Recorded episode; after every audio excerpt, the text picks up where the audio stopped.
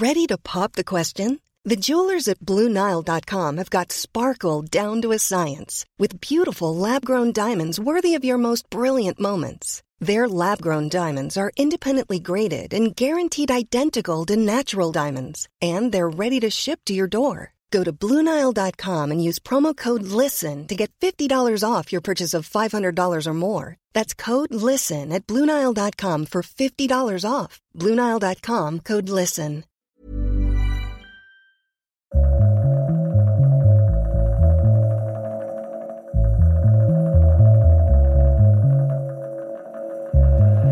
Gato Pardo presenta Crecer en distopía. Capítulo 2. La casa del ogro.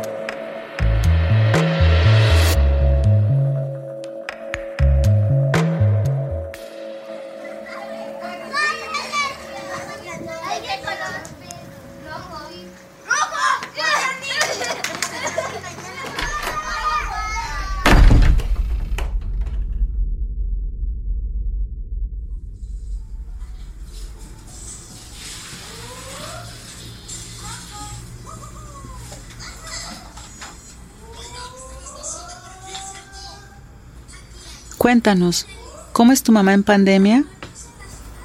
Pues eso sería difícil de explicar, pero sería como se enoja mucho, pues digo que se enoja porque nosotras así como que nos desesperamos de estar encerrados en una casa pequeña y mamá dice, no, como se enoja de como, no hagan tanto ruido, estoy trabajando.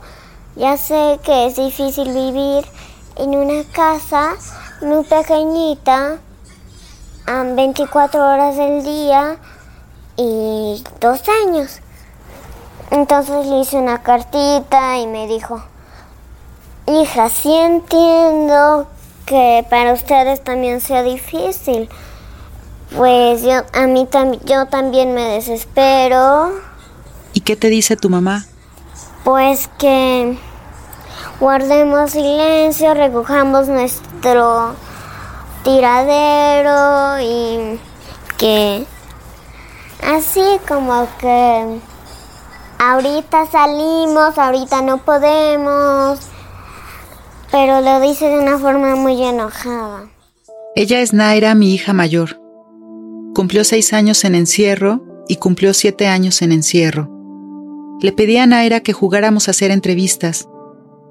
Quería hacerle preguntas sobre cómo se siente por la pandemia y el encierro. Quería que pudiéramos hablar sin que se sintiera examinada por su mamá.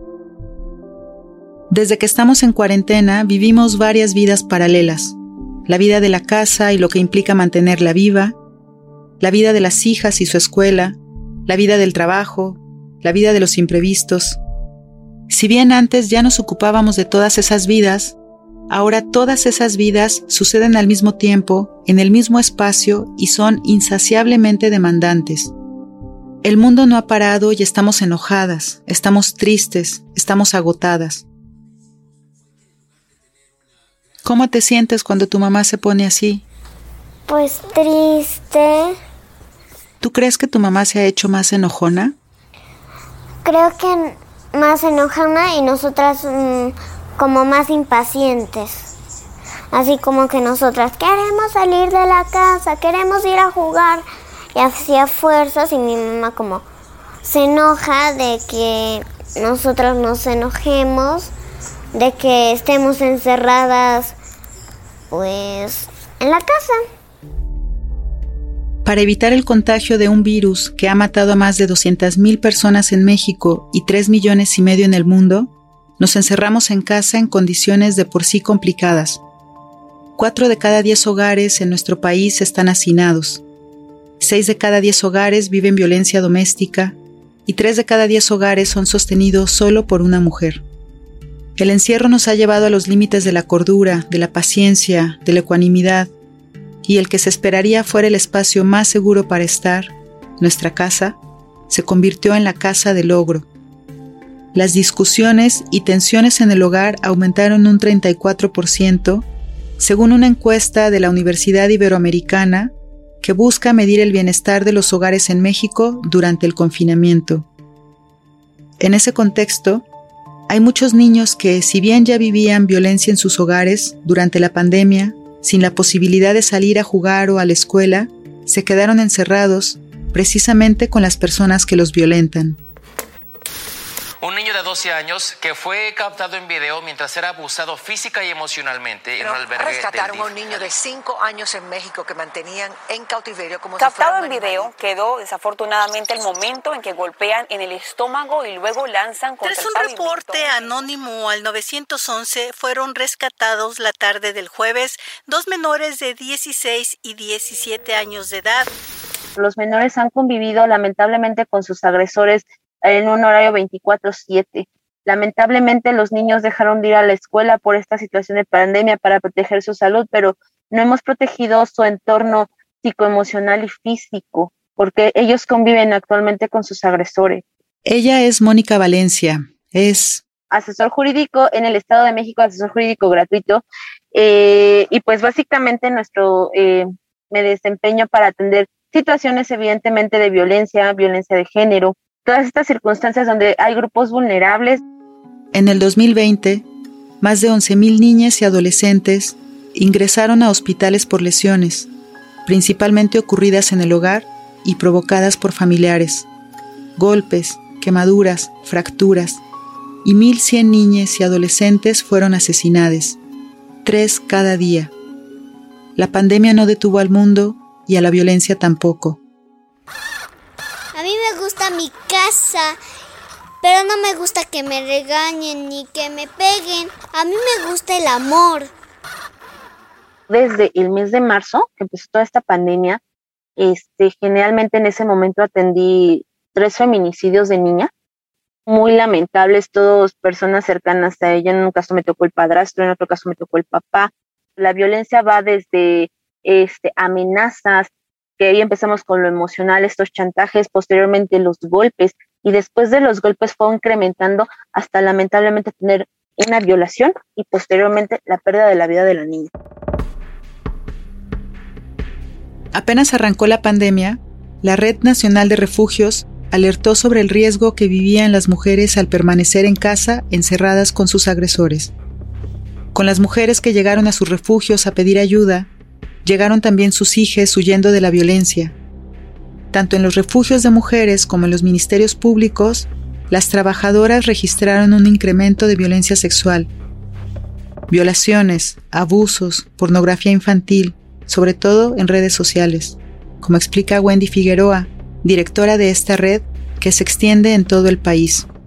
Hemos visto que ha sido, eh, si bien la Internet ha sido una alternativa para seguir estando en contacto hacia el mundo exterior y ha permitido, como lo hablábamos, que algunos niños y niñas tuvieran acceso a la educación a través de estas plataformas digitales, pues bueno, también ha sido una ventana de riesgos para la población infantil y adolescente. La pandemia, pues bueno, ha llevado a imposibilitar a mayoritariamente a las mujeres y a las infancias a pedir ayuda por encontrarse con los agresores, con las personas que les lastiman, mayoritariamente eh, pues pueden ser sus padres o personas cercanas a la familia.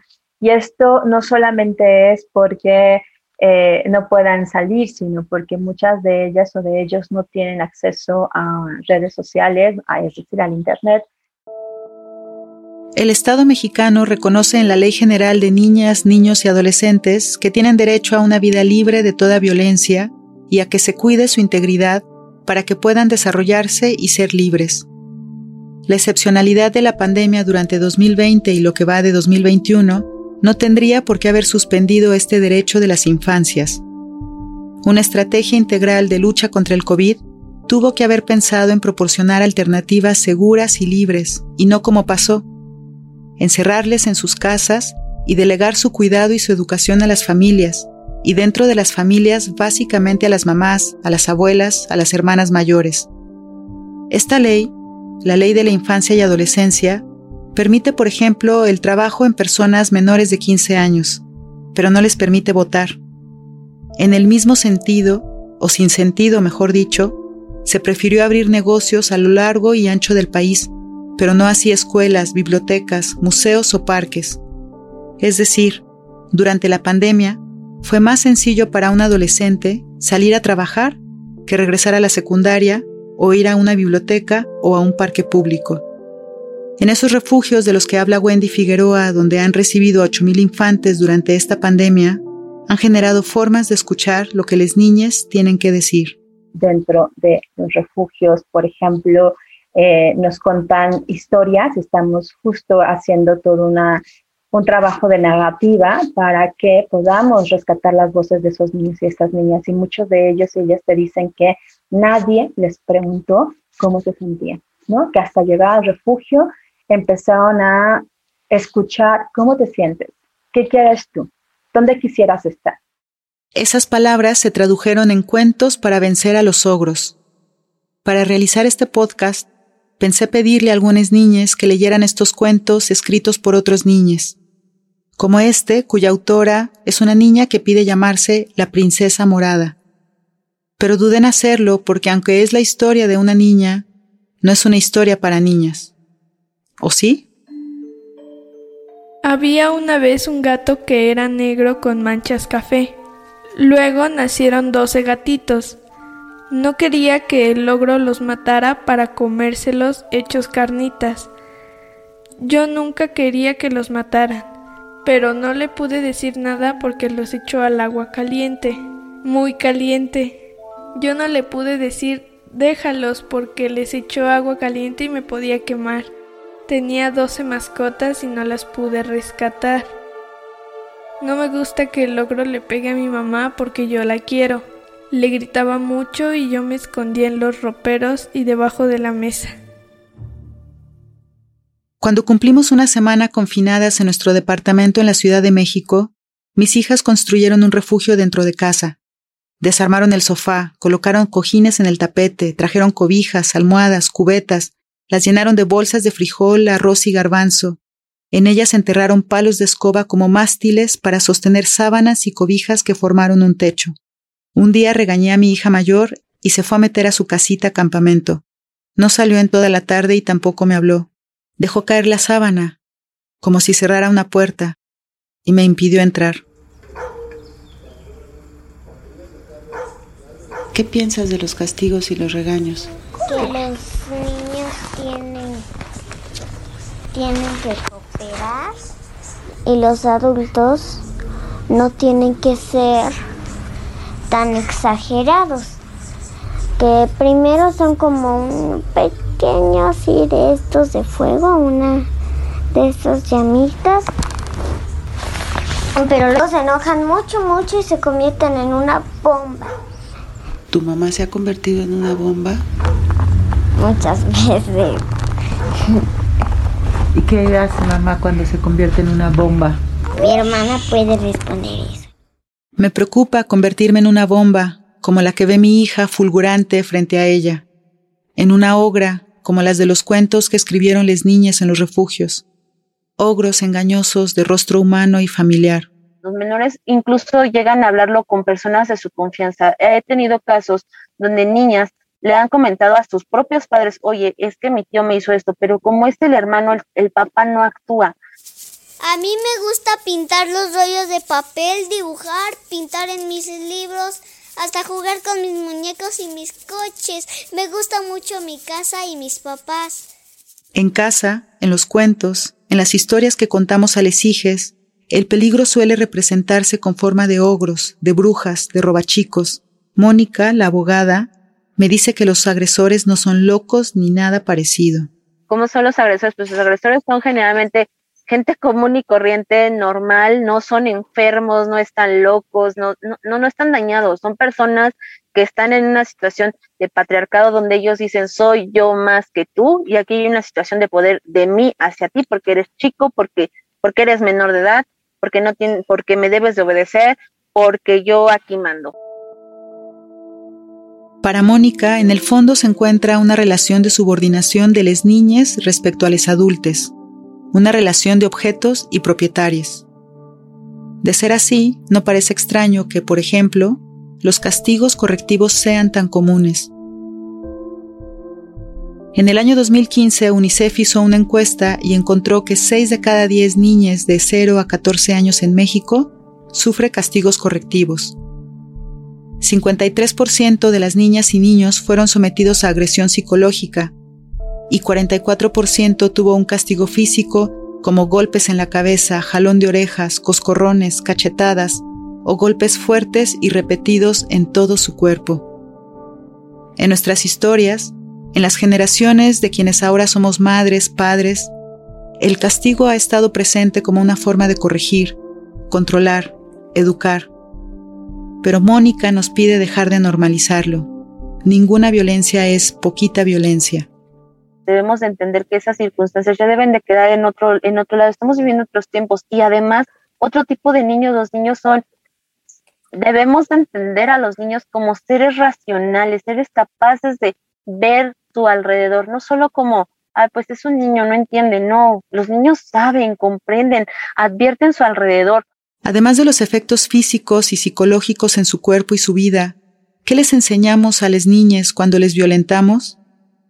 Les estamos enseñando que esa es la forma de resolver problemas, que si las personas que deben cuidarles y protegerles pueden lastimarlas, entonces cualquier otra persona también puede hacerlo, y que ellas, ellas, pueden replicarlo en las demás personas con quien se relacionen.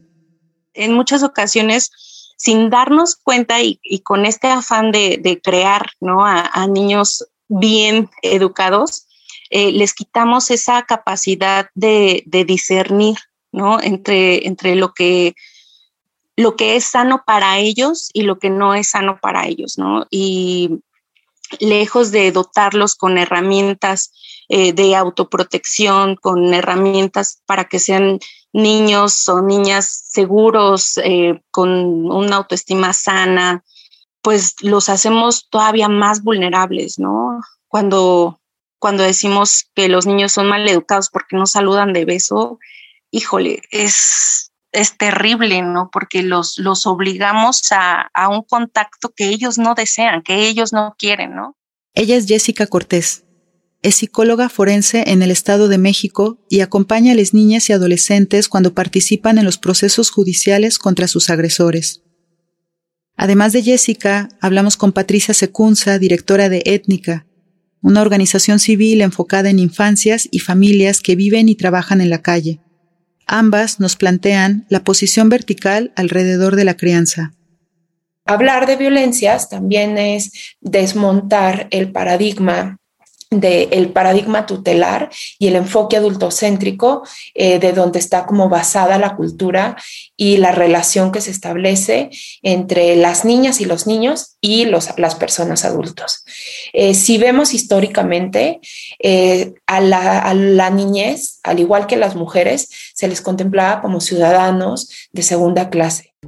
En 1874, en Estados Unidos, se llevó a cabo el primer juicio que defendía a una niña por maltrato de parte de su madre. El proceso, sorprendentemente, fue iniciado por la Sociedad Protectora de Animales, ya que no había leyes que protegieran a las niñas, es decir, el maltrato infantil no era un delito. La defensa de la niña argumentó que, puesto que la niña es parte del reino animal, merece al menos tanta protección como un perro común. Este hecho refleja el abandono que históricamente ha padecido la infancia y su extrema vulnerabilidad ante un mundo de adultos, de ogros, de bestias. Ahora mismo nos parece absurdo pensar que un perro tenía más derechos que una niña, pero el mundo tardó en entenderlo. Fue hasta 1959 que se firmó la Declaración de los Derechos del Niño, en donde se reconoce que las personas menores de 21 años tienen derecho a ser cuidadas y protegidas y todavía tardamos otros años más para que en México se publicara la Ley General de los Derechos de Niñas, Niños y Adolescentes, en el año 2014. Esta ley reconoció y prohibió las violencias que sufren, descuido, negligencia, abandono, violencia sexual, física y psicológica. Pero hubo un tema que no reconoció, el vinculado al castigo corporal y humillante, el que cometen los cuidadores de las niñas, el que sucede en el ámbito privado, la familia, nuestras casas. Patricia lo explica así.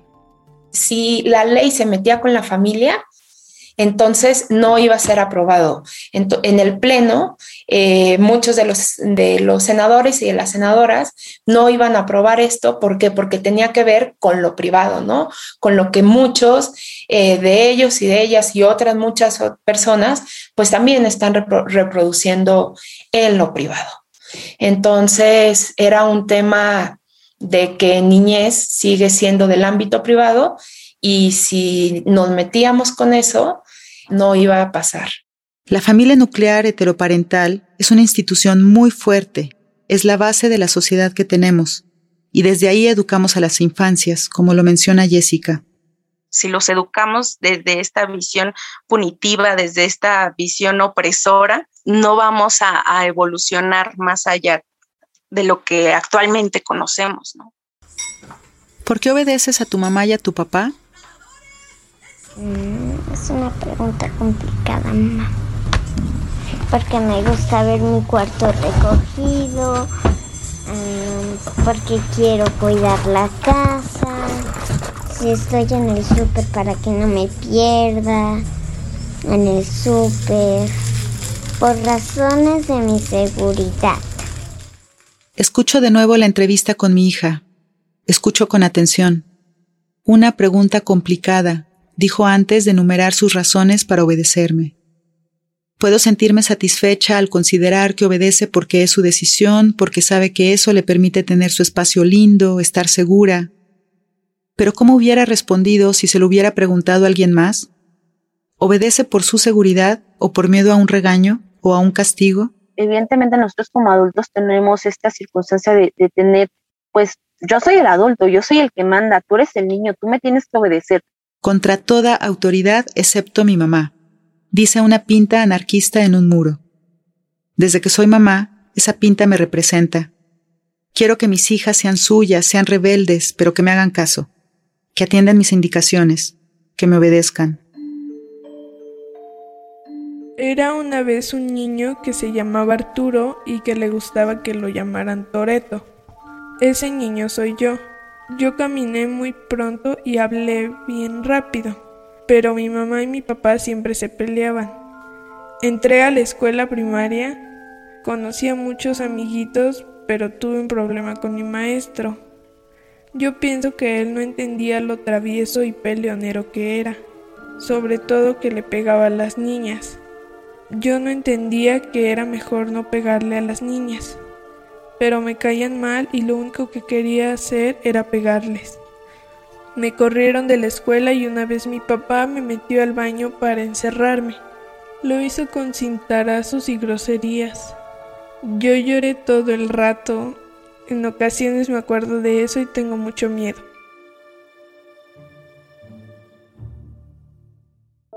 En el umbral entre la Edad Media y la Edad Moderna, fueron controlados los cuerpos de las mujeres y su capacidad de tener hijes. Lo escribió la filósofa Silvia Federici. Controlar, dirigir, incentivar nuestra capacidad de procrear era crucial para la acumulación originaria del capital. Criar niños como fuerza de trabajo, es decir, hijes que serán los futuros trabajadores o la prole, como les llamaba Marx. En el verano de 1974, en Chicago, Joan Michulski una mujer de 38 años y madre de ocho hijos, decapitó y destrozó los cuerpos de sus dos hijos menores. Este caso conmocionó a la sociedad norteamericana de la época y fue severamente juzgado por la opinión pública y la prensa. ¿Qué lleva a una madre a asesinar a sus hijos? Se preguntaron los jueces, los policías, los médicos psiquiatras. Se lo preguntó también el esposo de Joan. ¿Cómo era posible si ella siempre se mostró muy amorosa con los pequeños? La poeta y teórica feminista Adrienne Rich recupera el caso de Joan para reflexionar sobre las maternidades impuestas, no deseadas. La autora escribe, A lo largo de la historia, infinidad de madres han matado a sus hijos conscientes de que no podían atenderlos, ni económica ni emocionalmente. Niños impuestos por la fuerza de la violación, la ignorancia, la pobreza, el matrimonio, la ausencia de control de natalidad o la prohibición del aborto. En cambio, existía el infanticidio legal, aquel que se cometía para controlar la proliferación de personas que consideraban contranaturales, como niños con malformaciones, gemelos o con algún déficit cognitivo. En el verano del año pasado, en pleno encierro por la pandemia, nos enteramos de un infanticidio en Veracruz. El 17 de junio, a dos meses del confinamiento, se reportó en el municipio de Acayucan la muerte de José Antonio de 10 años de edad. Su cuerpo fue encontrado en el interior de una construcción en obra negra. La noticia conmocionó a los vecinos porque Antonio era un niño bien conocido que trabajaba haciendo mandados y abriéndole la puerta a los clientes del Oxxo. En un primer momento, los periódicos contaron que la mamá había acudido con él a la tienda y que por la pandemia no lo dejaron pasar. Antonio esperó afuera y cuando la madre salió no lo encontró. Los medios reportaron que la madre denunció su desaparición. Se dijo también que se hicieron letreros con su imagen y que fueron de casa en casa preguntando por él. Tres días después se encontró su cuerpo. Si tratamos de pegar fragmentos de la vida de Antonio a través de algunos testimonios, podemos imaginar una historia más compleja de lo que apareció en la prensa local y nacional. Hay una versión que dice la señora, la señora estaba diciendo que se le había extraviado de tres días, tenía que se le había extraviado el niño y que no había llegado a su casa. Abelino es vecino del barrio donde creció y vivió José Antonio. Entonces la señora platicaba que de su niño. Y de ahí que nosotros vimos el hallazgo que fuimos a ver, ya vimos bien feo el niño estaba golpeado con su parte de afuera, donde lo violaron. Y, es lo que más me timió, a mí me dio más coraje de ver toda esa acción. Y, la señora viendo al niño y con su querido que tenía, creo que abrazada, así atrás, lo tenía así y la señora ni en cuenta. Y luego les digo, la verdad, la verdad, pues yo no sé qué motivo tenía esa señora. ¿Por qué? porque muchas versiones hay de que dice que al niño lo mandaban a trabajar. Sí, lo mandaban a trabajar y todo, que si no llevaba dinero a su casa, lo castigaban. Mm, esa era la versión. Pues sí, porque le digo que aquí los niños andaban y este y si no acarreaban el agua, pues le pegaban como cualquier chamaquito. Pero era muy buena gente el niño.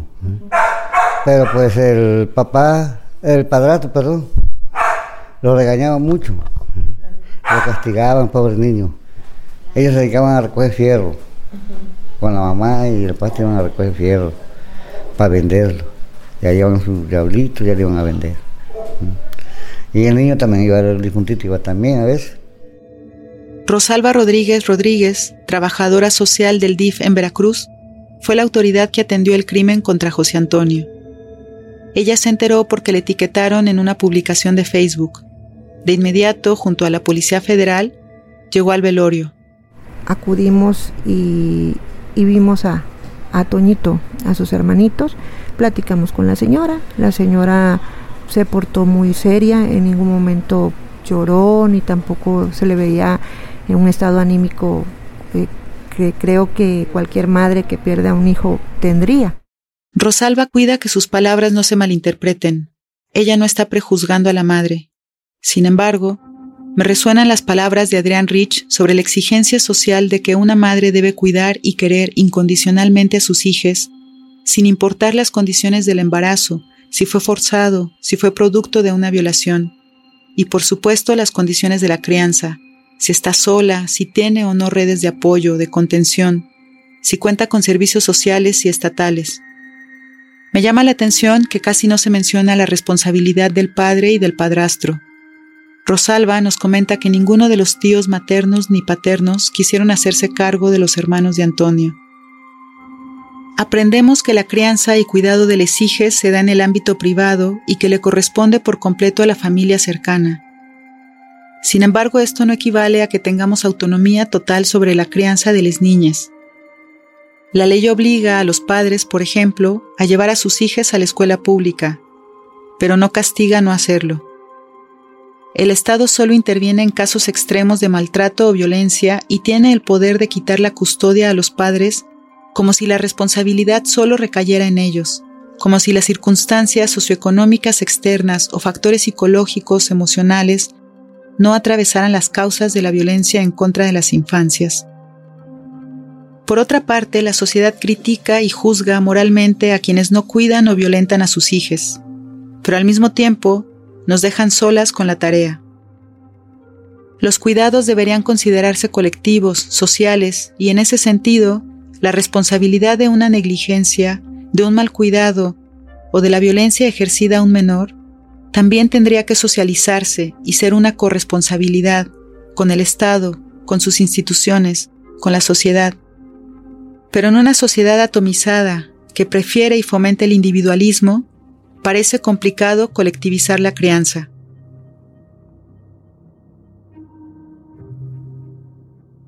Luego de una averiguación sobre maltrato infantil, el DIF de Veracruz le quitó a la mamá la custodia de los dos hermanos menores de Antonio. Temporalmente se encuentran en un hogar de acogida. El supuesto agresor de Antonio está detenido y bajo investigación. A la mamá y al padrastro no se les ha vuelto a ver por la colonia. La historia de Antonio nos deja perplejos porque parece juntar todas las violencias que se pueden ejercer contra una vida, la violencia estatal por falta de alternativas y de espacios seguros para las niñas en pandemia, la violencia económica por la pobreza de sus cuidadores, la violencia física, psicológica y emocional, la violencia sexual. Y finalmente la muerte. Parece que Antonio fue muchas cosas menos un niño. Pero ¿sabemos qué es un niño? ¿Una niña? Según la Ley General de los Derechos de las Niñas, Niños y Adolescentes, son niños los menores de 18 años de edad.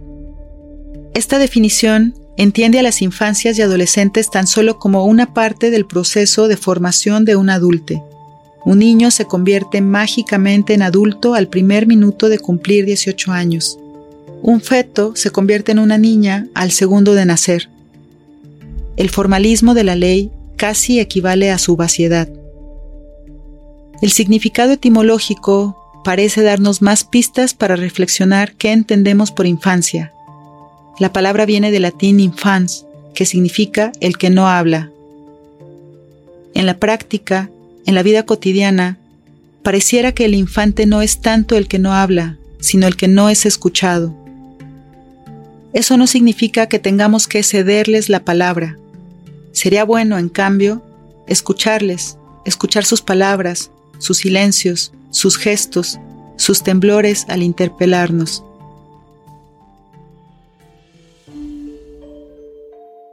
Quiero contarte una historia. En la casa donde vivo hay una hada y ángeles que cuidan a los que ahí vivimos. Un ángel vive junto a las escaleras y nos da clases y juega con todos los niños. El otro ángel vive arriba, nos canta y nos enseña a bailar. El hada está en su castillo, todo lo sabe y está siempre al pendiente de lo que necesitamos.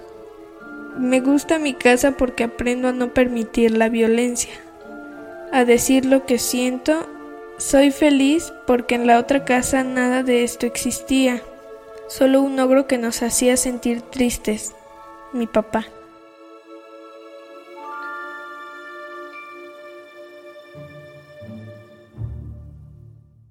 Después de jugar a que yo entrevistaba a mi hija, ahora ella me pide intercambiar papeles. Me pongo el micrófono en el cuello de la pijama y nos acomodamos en la casita campamento que construyeron en la sala de la casa. ¿Cómo se llama usted? Yo me llamo Daniela, tengo 38 años. Y pues, ¿cómo prefiere que la llamen? ¿Daniela o Dani? Mm, Dani. Oye, Dani, ¿Cómo te has sentido de la pandemia? Uf. Pues hoy, últimamente me he sentido muy cansada, como que siento que nunca termino de despertar, como que siento que el cuerpo me duele y me pesa mucho. Y, y pues, ¿por qué sientes eso? Pues yo creo que es porque he trabajado mucho, porque son muchas cosas que pasan y no sé cómo resolverlas todas, porque a veces me descuido y no como bien y no hago ejercicio y entonces mi cuerpo se enferma. Pues, mamá, mm, sé que tú también estás desesperada por la pandemia y nosotras también, pues lo sentimos mucho, esperemos que esto acabe pronto. Y así como ahorita que mi mamá se enojó, quise disculparme con ella, pero soy muy tímida y no me atreví. Me siento triste porque la veo y digo, ay pobrecita, tiene que trabajar mucho para cuidarnos y todo. Y así como en vez de ayudarla a hacer cosas, solo me preocupo por ella. En la casita de campaña, la luz y la temperatura se mantienen tibias. Ellas construyeron este espacio y aquí se sienten protegidas de miedos reales e imaginarios. Algunas veces yo he sido parte de esos miedos, se han metido aquí para protegerse de mí, su bomba, su ogra. Saber que tengo poder sobre mis hijas fue uno de los descubrimientos más fuertes sobre la maternidad. Poder para hacerles el bien o hacerles el mal. Cuando tuvimos hijas, ¿qué estábamos pensando? ¿Qué tipo de relación imaginamos construir con ellas? Claramente no quise ser una bomba ni una ogra. Tenía sueños para mí como mamá. Tenía sueños para ellas como mis hijas. Quizá tenga que escuchar con atención sus sueños.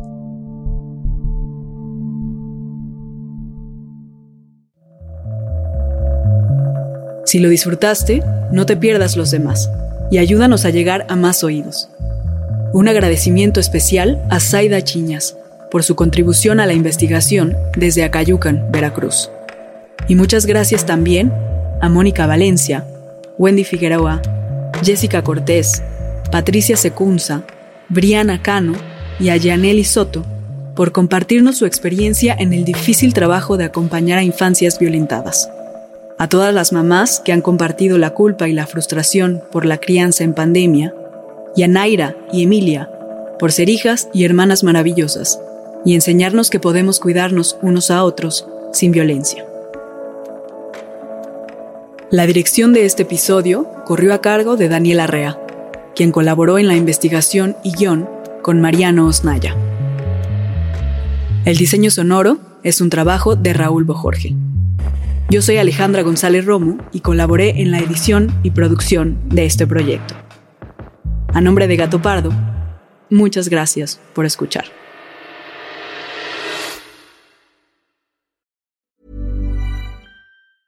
Hi, I'm Daniel, founder of Pretty Litter. Did you know cats tend to hide symptoms of sickness and pain? I learned this the hard way after losing my cat, Gingy. So I created Pretty Litter, a health monitoring litter that helps detect early signs of illness by changing colors, saving you money and potentially your cat's life. Pretty Litter is veterinarian developed, and it's the easiest way to keep tabs on your fur baby's health right at home. Go to prettylitter.com and use code ACAST for 20% off your first order and a free cat toy. Terms and conditions apply. See site for details.